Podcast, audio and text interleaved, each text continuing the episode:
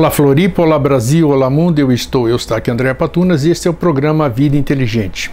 Hoje eu trago para vocês um tema que eu tenho certeza que vai incomodar muito. Por que, que vai incomodar muito? Porque nós vamos falar, o título que se apresentou para a gente debater hoje é o Retrógrado Sistema da Crença.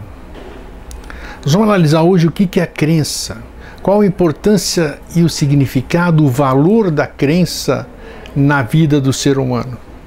Então, quando a gente mexe naquilo que as pessoas acreditam, alguma coisa vai mexer, com toda certeza. Alguma coisa vai se modificar, isso pode gerar uh, revolta, pode gerar comentários tais quem esse cara pensa que é para falar essas coisas para nós aqui. Mas todo mundo tem liberdade de expressão.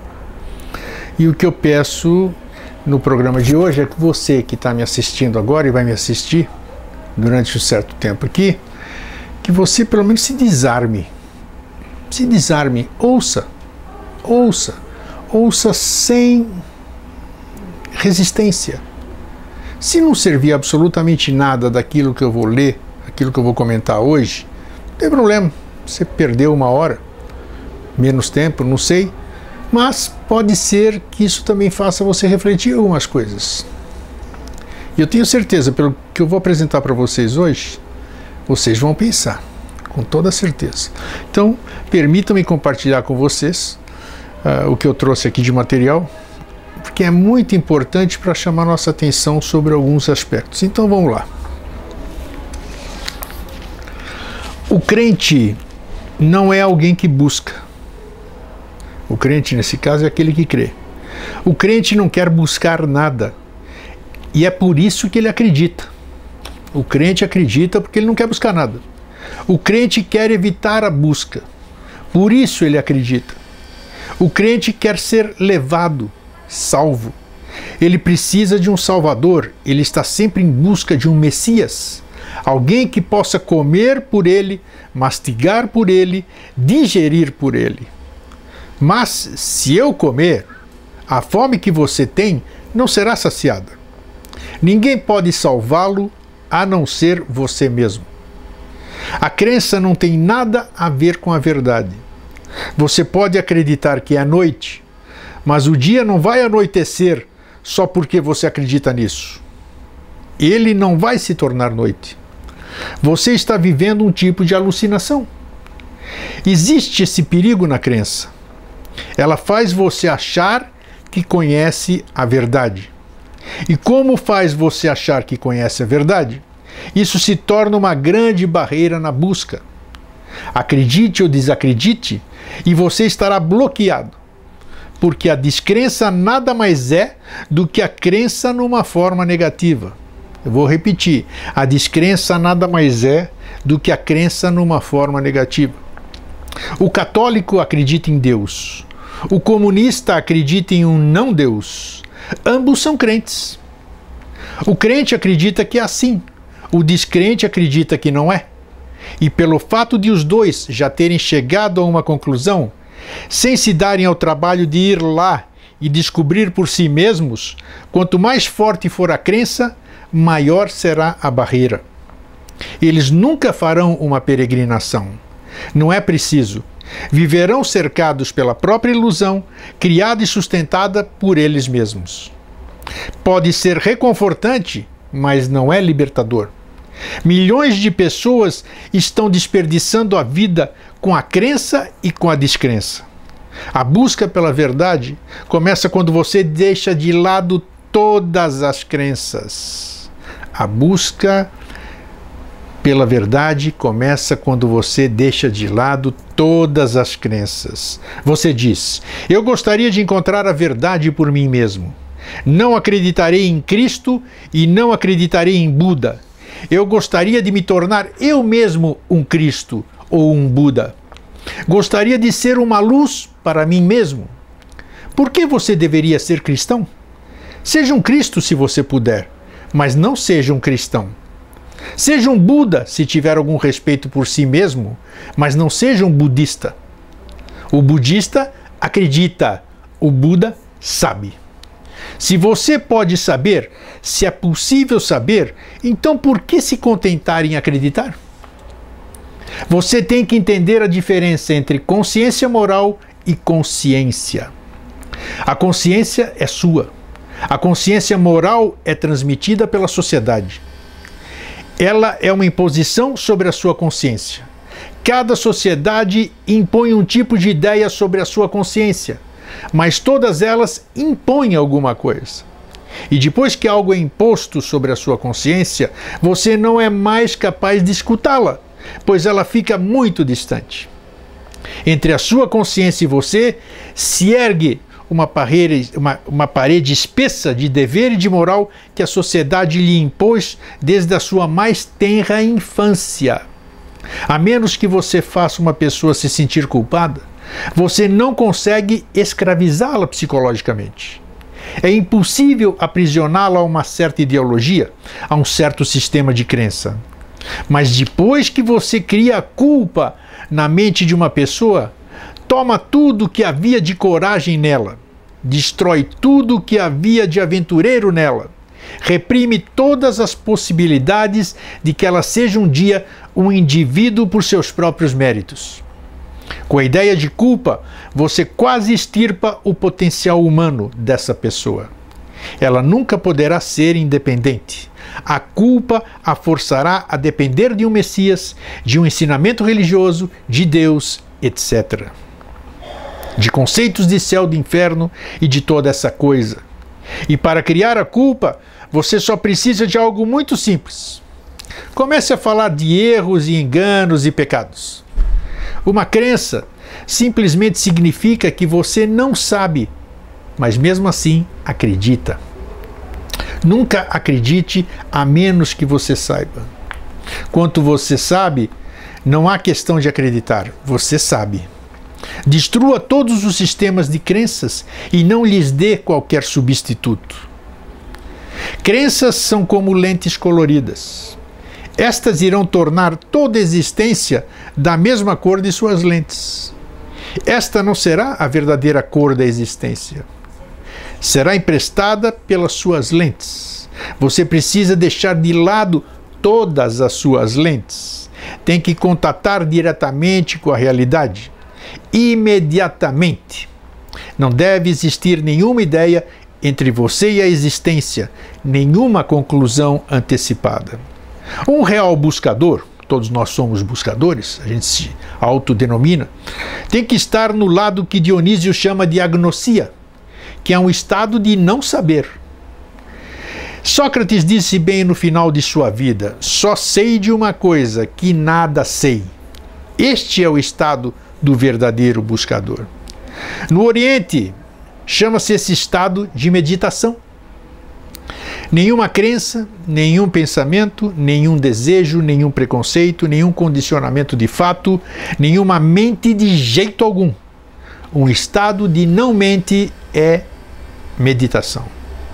Quando você puder olhar sem nenhuma mente interferindo, distorcendo, interpretando, então você vê a verdade. Vou repetir.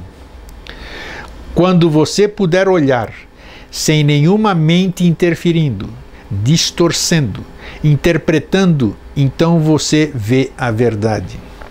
A verdade já está ao seu redor. Basta você pôr sua mente ao lado. O buscador só precisa preencher uma coisa básica: ele tem de deixar sua mente de lado.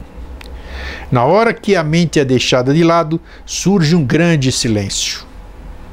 Pois a mente carrega todo o seu passado. Todas as memórias do passado continuam clamando por sua atenção. Vão lhe azucrinando, não deixam nenhum espaço dentro de você. E a mente também significa futuro. A partir do passado, você começa a fantasiar sobre o futuro. Essa, este, o futuro, é uma projeção do passado. Você viveu uma certa vida no passado. Aconteceram alguns momentos de alegria e muitas, muitas noites escuras. Você não queria ter aquelas noites escuras. Gostaria de ter seu futuro repleto daqueles alegres momentos. Então você organiza o seu passado Você escolhe algumas coisas e as projeta no futuro. E escolhe outras poucas coisas e tenta evitá-las no futuro. Seu futuro não é senão um passado refinado, um pouquinho modificado aqui e ali, mas ainda o passado, pois é tudo o que você conhece. A gente só conhece o passado. E uma coisa muito importante para ser lembrada: esses poucos momentos de alegria que você teve no passado eram basicamente parte daquelas longas noites escuras. Então você se escolhe esses momentos, aquelas noites escuras virão automaticamente. Você não pode evitá-las. Então gente são, são pequenos fragmentos que eram felizes, mas elas estão inseridas dentro dessas noites escuras que é o nosso passado. Os revestimentos prateados das nuvens escuras não podem ser escolhidos separadamente das nuvens escuras. Na noite escura você vê o céu repleto de estrelas. Durante o dia, estas estrelas desaparecem. Você acha que elas evaporaram? Elas ainda estão lá, mas o contexto está faltando. Elas necessitam da escuridão. Só assim podem ser vistas. Na noite, você será capaz de vê-las novamente. Quanto mais escura a noite, mais brilhantes são as estrelas. É de se pensar nessa frase, nessa metáfora. Na vida tudo está entrelaçado um com o outro. Seus prazeres estão entrelaçados com as suas dores, seus êxtases inevitavelmente misturados, inseparáveis de suas agonias. Assim, toda ideia de futuro é pura tolice. Você não pode conseguir isso. Ninguém nunca conseguiu isso, porque você está tentando fazer algo que não pode ser feito pela própria natureza das coisas. Isso simplesmente será uma repetição do seu passado. O que quer que você deseje não irá fazer qualquer diferença. Será de novo e novamente uma repetição de seu passado, o mesmo passado. Talvez um pouquinho modificado, mas não por causa das suas expectativas. Um pouco diferente, porque a vida vai mudando, pessoas vão mudando, existência prossegue mudando. Dessa forma, haverá algumas poucas diferenças, mas não diferenças básicas, somente nas partes não essenciais. Essencialmente será a mesma tragédia. Abandonar a mente significa abandonar o passado e, com isso, é claro, o futuro desaparece. Repetindo, parece incoerente, né? Abandonar a mente significa abandonar o passado e, com isso, é claro, o futuro desaparece. Abandonar a mente significa que você subitamente está desperto para o presente. E o presente é a única realidade que existe. Isso é fantástico, isso é uma realidade. A única coisa que realmente existe é esse momento, o aqui, o agora. Passado é não existencial, também o futuro. O passado não é mais, o futuro ainda não é. E somente o presente é. O passado não é mais, o futuro ainda não é. Somente o presente é. Este é sempre agora. Só o agora existe. E o meditador começa a fundir-se e dissolver-se no agora.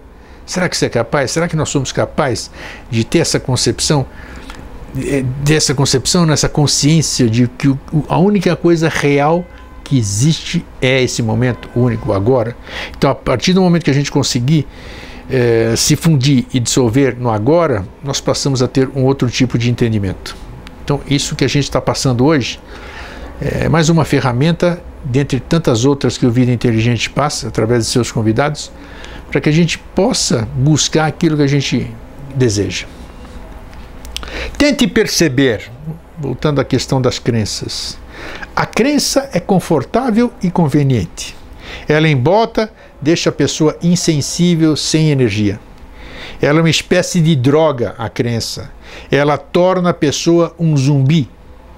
Um zumbi pode ser cristão, hindu, muçulmano, mas todos eles são zumbis com diferentes rótulos. E às vezes eles ficam enjoados de um rótulo, então o mudam. O hindu se torna cristão, o cristão se torna hindu. Um novo e diferente rótulo porém por trás do rótulo o mesmo sistema de crença. Destrua suas crenças. Difícil isso, hein? Mas não é impossível. Destrua suas crenças. Certamente isso será desconfortável, inconveniente, mas não se alcança nada valioso sem inconveniências.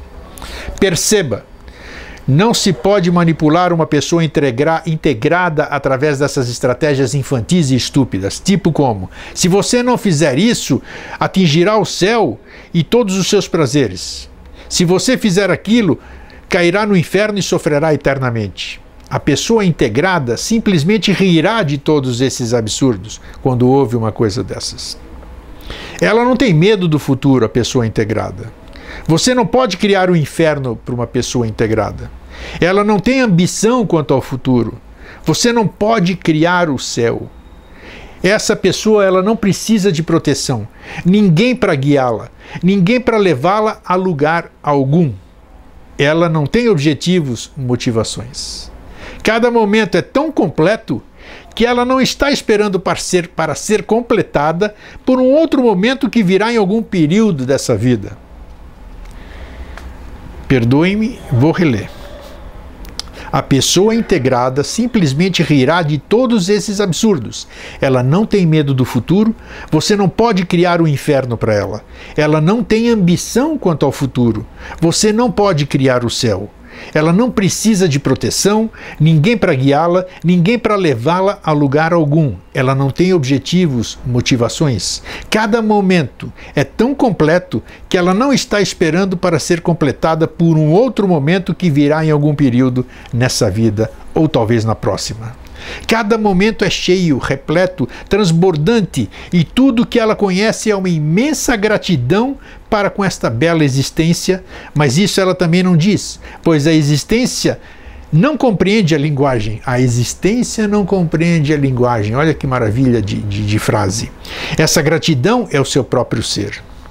Assim, a gratidão em tudo que ela faz.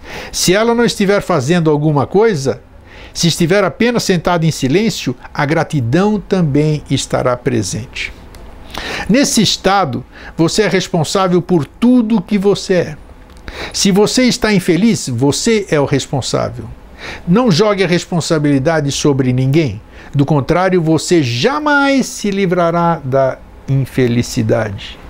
Quando você aceita completamente toda a sua responsabilidade, você se torna maduro.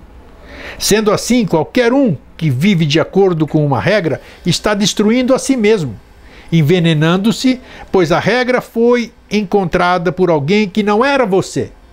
Olha só a profundidade dessa frase, o alerta dessa frase. A regra foi encontrada por alguém que não era você, alguém que você nunca será.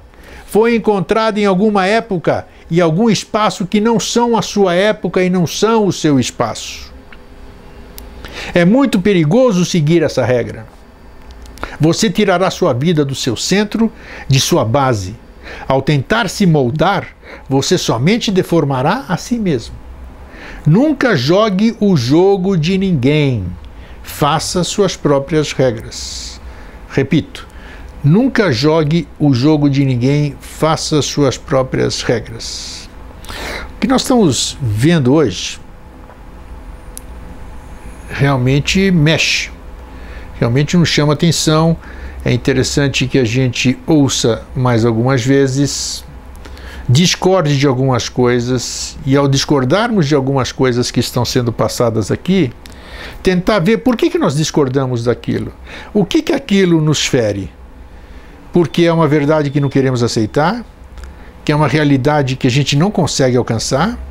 Então, isso é importante todos os dias, em todos os momentos, seja aqui, no Vida Inteligente, na sua vida, no seu trabalho, no seu convívio familiar, a vida nos dá aprendizados.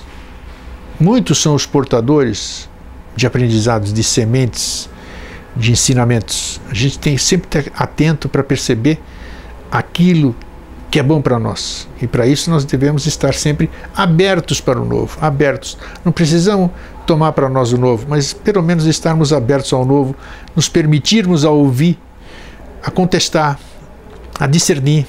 Esse que é o objetivo. A confusão das crenças da fé. Este é um fenômeno complexo. Complexo não por causa dele mesmo, mas porque você foi criado por pais, pela sociedade, pelas escolas, colégios, universidades. Antes mesmo que você fizesse qualquer pergunta significativa sobre a vida, você já é sobrecarregado de respostas. Ninguém pode discordar disso, né? A criança não fez nenhuma pergunta a respeito de Deus, mas os pais a estão forçando a acreditar que Deus criou o mundo. Isso é pura corrupção. A criança é inocente. Ela confia em seu pai, em sua mãe, seus irmãos, irmãs, nos mais velhos, nos vizinhos. Ela confia. Ela não pode pensar que eles estão mentindo para ela. Não existe base para ela pensar que todos eles estão mentindo para ela. Todos eles a amam. Como eles podem mentir? E é esta complexidade. Todos estão mentindo sobre as verdades supremas, sem as conhecerem, sem experienciar. Eles estão sobrecarregando seus filhos com tanto lixo que isso irá obstruir o próprio desenvolvimento da criança, sua própria pureza de consciência. Fantástico. É um amor muito inconsciente. Eles não sabem o que estão fazendo. Nós não sabemos o que fazemos. Isso foi feito a eles por seus próprios pais e eles estão simplesmente repetindo. E desse modo, uma geração passa todas as suas doenças para outra geração. E por séculos, todos os tipos de ideias idiotas permanecem prevalecentes, permanecem vivas, porque existem pessoas que acreditam nelas. Eles estão prontos para morrer por estas ideias. Eles estão prontos para matar por estas ideias. E estas ideias são simplesmente ficções. A complexidade acontece porque a criança necessariamente precisa crescer com pessoas que são inconscientes. Eles não podem fazer outra coisa senão prejudicar. Eles estão fadados a passar à criança suas mentes sabendo perfeitamente bem que suas mentes não os ajudaram, que suas mentes e ideologias não os liberaram. Ainda assim, eles acham que alguma coisa é melhor que nada. Talvez nós não tenhamos trabalhado duramente, talvez nós não tenhamos nos disciplinado de acordo com as nossas filosofias. As filosofias não estão erradas, nós estamos errados. A situação é exatamente contrária. As filosofias estão erradas. E uma vez que estas filosofias se estabelecem na mente da criança, elas se tornam a própria base de sua inteligência, de seu desenvolvimento intelectual. É isso é inquestionável. Isso é o que cria complexidade. E as complexidades se tornam cada vez mais e mais. No passado, o hindu estava sobrecarregado somente pelas superstições hindus. Ele não sabia nada sobre judaísmo, ele não sabia nada sobre a ideologia de Confúcio. Ele não tinha nenhuma ideia sobre o que os outros povos do mundo estavam pensando.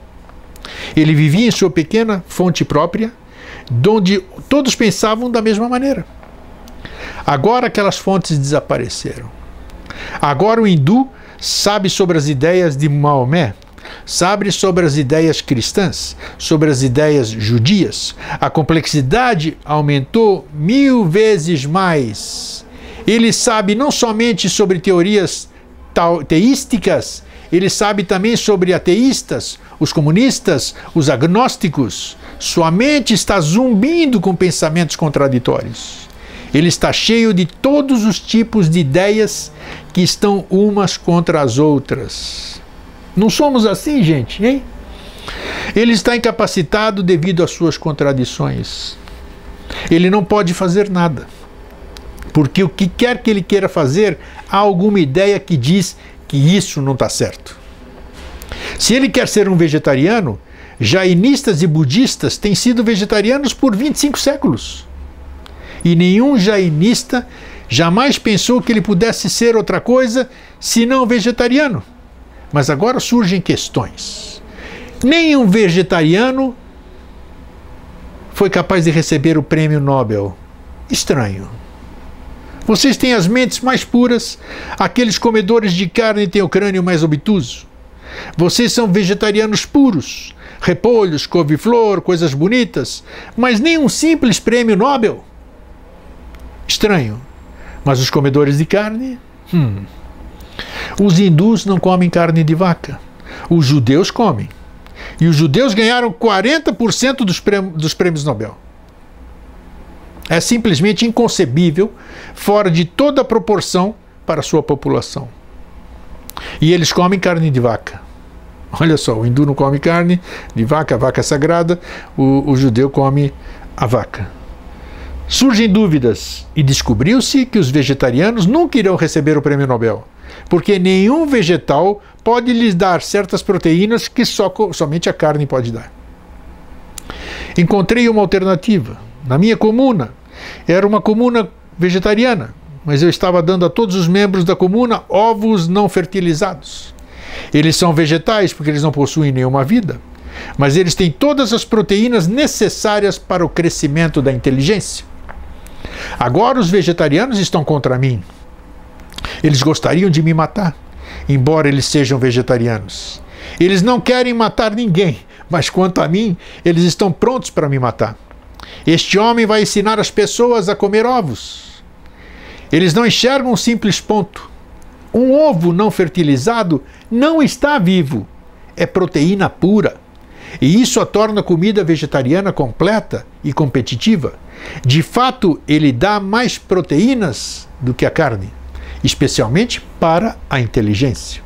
Quando você está cercado com todos os tipos de ideias, as dúvidas estão fadadas a surgir. Todas as religiões do mundo estabeleceram suas crenças e cultivaram as mentes na fé. E não é uma coincidência que as religiões são chamadas de fés. É na fé que elas estão baseadas. Era perfeitamente certo não duvidar, porque todo mundo tinha a mesma fé. Era muito difícil duvidar, somente raras pessoas talentosas, gênios, costumavam duvidar. Agora a situação é totalmente diferente. Os maometanos dizem que Deus criou o mundo e que Deus criou todos os animais para o homem comer. Os cristãos acreditam no mesmo. Os judeus acreditam no mesmo, que animais são comida. Apenas como os vegetais, como as frutas, assim são os animais. Eles foram todos criados para o homem comer. Agora metade do mundo é cristã. A religião número dois é o islamismo. As duas maiores religiões e milhões de pessoas acreditam. Naturalmente, isso cria dúvida na mente das pessoas que viveram com o pensamento de que animais não são para comer, que isso é uma insensibilidade, feio, antiestético, que isso lhe degrada, que isso não é humano. Agora dúvidas começam a surgir, dúvidas que são significantes, porque Jesus comia carne. Maomé comia carne, Moisés comia carne, Ramakrishna comia carne, e mesmo assim eles alcançaram o Supremo. A dúvida está fadada a surgir nas mentes daquele, daqueles a quem foi dito que se comer carne, sua consciência não pode crescer. E isso é sobre tudo. Por exemplo, os Jainas não acreditam em Deus. Não existe nenhum Deus no jainismo. No budismo não há Deus. As duas maiores religiões do Oriente são religiões sem Deus. As religiões, excluindo-se o jainismo e budismo, sempre pensavam que Deus é o centro da religião. Como pode haver uma religião sem Deus? Surge a dúvida. Toda a Ásia tem sido budista. Nenhuma crença budista jamais pergunta: quem criou o mundo?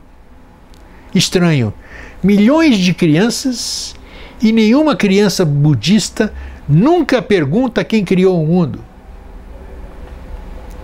Não há nenhum criador. A questão da criação é bobagem. A existência sempre esteve aqui. É eterna. A própria ideia da criação e de um criador é estúpida. Agora, aqueles que acreditaram em Deus como tema principal da religião, a fé deles fica abalada. A fé de quase todo mundo está abalada, porque eles podem ver que alguém mais, sem essa fé, tendo ideologias absolutamente antagônicas, está vivendo uma vida tão boa como a que eles estão vivendo? Talvez até mesmo melhor. Os budistas viveram uma vida melhor sem Deus do que qualquer um que tenha acreditado em Deus. E a razão é claro, é clara. Devido a que não há Deus, toda a responsabilidade cai sobre seus ombros. Você não pode orar para Deus porque toda oração é sem significado. Somente suas ações vão decidir, não orações. Somente suas ações vão decidir, não suas orações. O caminho da oração é o caminho do homem impotente, que não vai fazer coisa alguma, ele apenas continua a viver sua vida e orando para Deus ajudá-lo. Quando Deus está todo compassivo e eu sou um pequeno pecador em comparação à compaixão dele, não preciso me preocupar. Omar Khayyam, um dos poetas de maior qualidade no que diz respeito à poesia, diz que você pode beber tanto álcool quanto você quiser. E alguém que diga, pare de beber álcool porque é um pecado, está criando uma dúvida em você sobre Deus. Sua lógica parece estranha, mas é muito clara. Ele está dizendo: Deus é compassivo. E se eu não cometer nenhum pecado, isso significa que desconfio da compaixão de Deus. Deixe-me cometer tantos pecados quantos possíveis, porque eu confio, tenho fé que Deus é compassivo. Ele me perdoará. Ele era um grande pensador, Omar Khayyam. Ele está dizendo que tentar viver uma vida virtuosa significa que você desconfia que Deus não perdoará. Talvez inconscientemente, as pessoas que acreditaram em Deus não viveram tão virtuosamente como as pessoas que não acreditaram em Deus. Porque quando não há Deus, você tem que viver virtuosamente. Você não pode depender da compaixão de ninguém. Somente sua ação irá dar seus frutos. Somente sua ação vai dar os seus frutos. Então, o que quer que você faça, você é o responsável pelos frutos que virão dessas ações. Você é a causa, você é o efeito. Assim, os budistas, os jainas, que não acreditam em Deus, viveram mais virtuosamente do que as pessoas que acreditam em Deus. Estranho.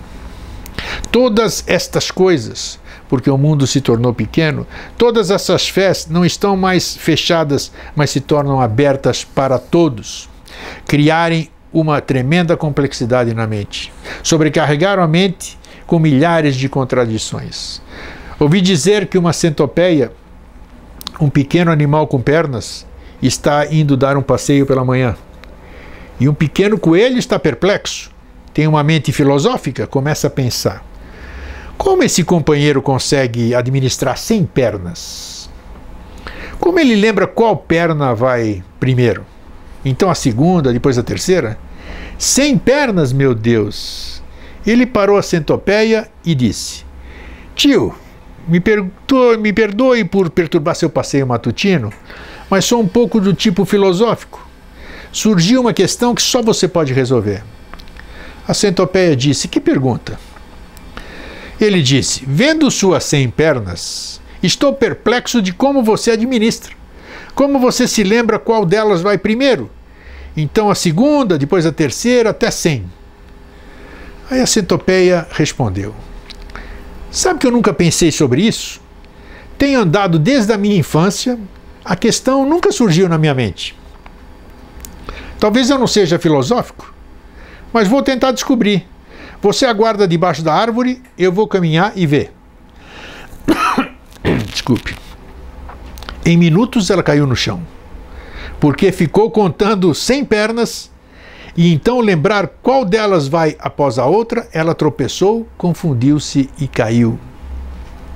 Ela ficou muito zangada com o coelho e disse para o coelho: Escute, nunca mais faça esta pergunta para nenhuma outra centopeia. Estamos vivendo perfeitamente bem sem essa sua filosofia.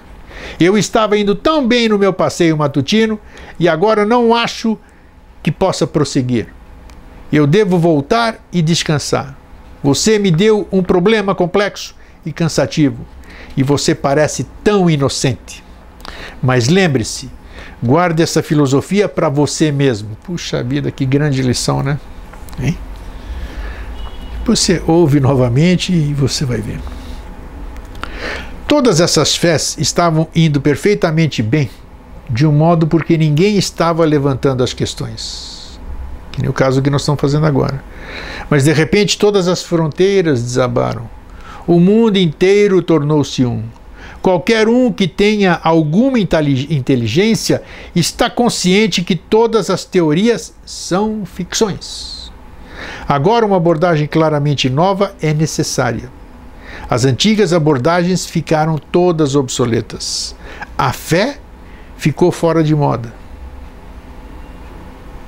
Respeitando a fé de cada um, mas analise aonde ela tem te levado.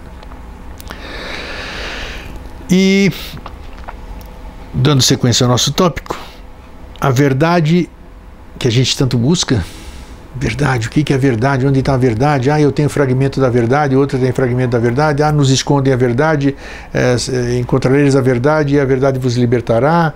E assim vai, tudo frases sobre a verdade, a gente não sabe o que é verdade, busca alguma coisa que a gente não sabe o que é. A verdade, no meu ponto de vista, seria a resposta a todas as nossas perguntas. A verdade nunca é descoberta estudando-se sobre ela. Começamos assim a nossa. A verdade tem que ser encontrada, tem que ser defrontada.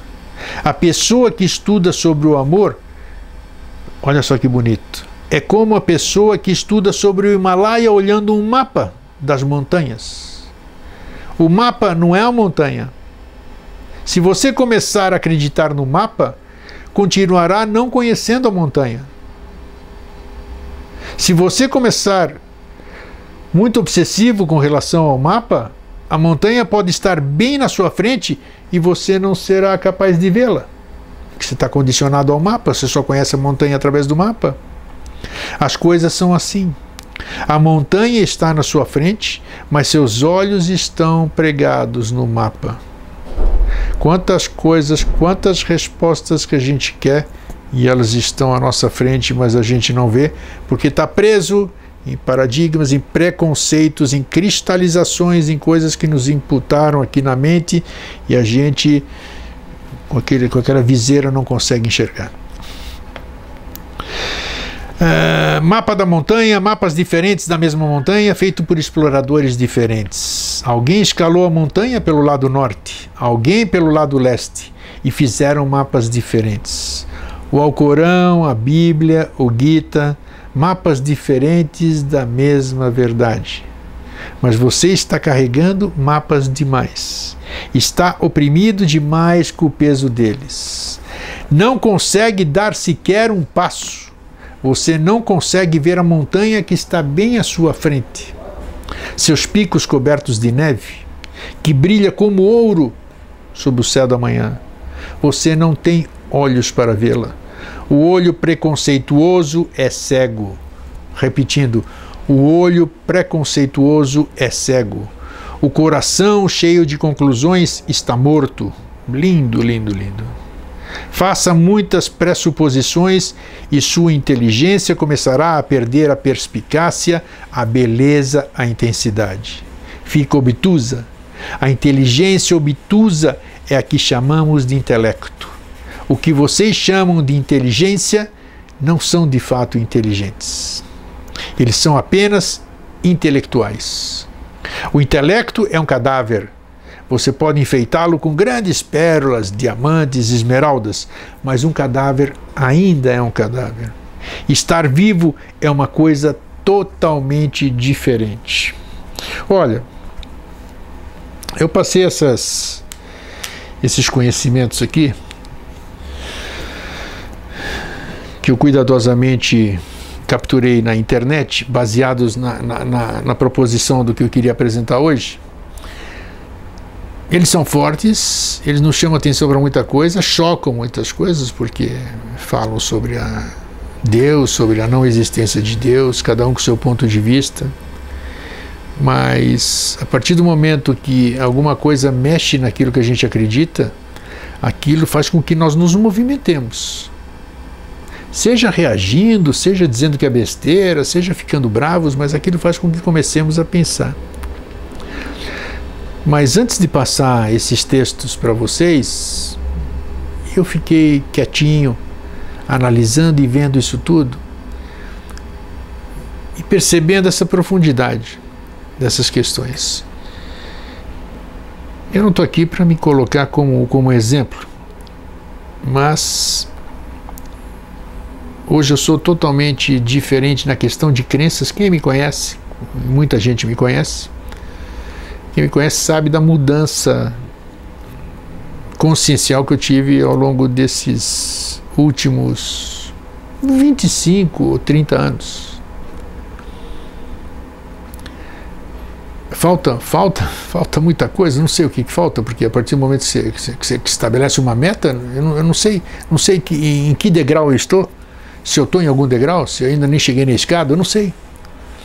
Mas mudou muito e essa questão de hoje, é, daquele, eu era um crente, eu era um crente, acreditava em quase tudo, quase tudo, tudo, tudo, mas de coração, coração puro, aquela pureza de você acreditar naquilo mas não tinha sido experiência minha. Já passei isso para vocês muitas vezes. Era experiência dos outros, como a gente viu no começo dos textos, aí sempre. A criança não sabe de nada e nunca perguntou nada e a gente vai enchendo a criança de coisas assim. Aconteceu comigo, aconteceu com você, acontece com todo mundo. E a partir do momento que a gente abre mão disso tudo e diz, puxa, aquilo que eu aprendi não serve para nada. Não serve para nada. Por que, que não serve para nada? Porque não fui eu que vivenciei isso tudo. Não foi eu mesmo que senti isso tudo. Alguém falou por mim, alguém me, me impôs essa, essa consciência, alguém falou para eu acreditar nisso. E quantas coisas a gente faz durante o dia? Nossa, quantas coisas a gente faz no dia condicionado.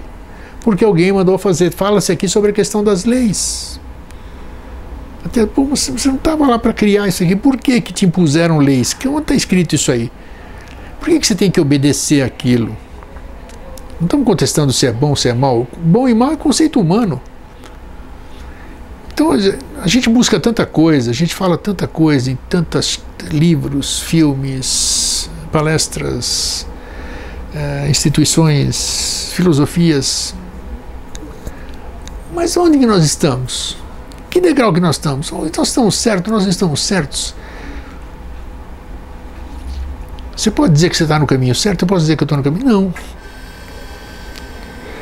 Mas a partir do momento que a gente.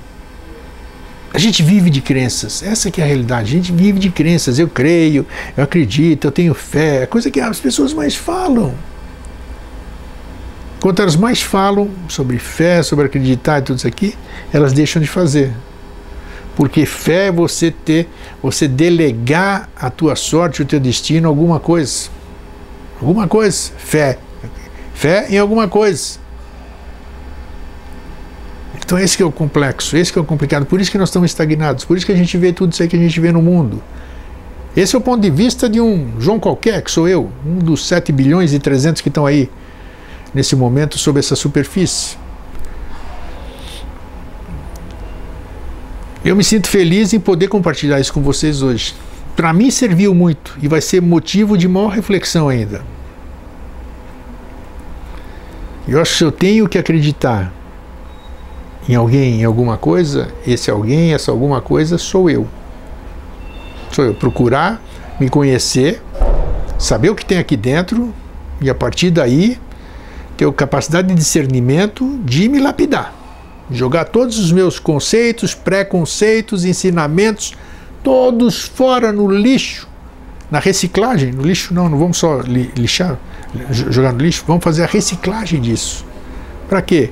Para poder deixar com que aquilo possa tomar uma outra forma, se amoldar para outras pessoas colherem algum ensinamento daquilo e fazer a sua própria, eh, criar a sua própria verdade, sua própria evolução.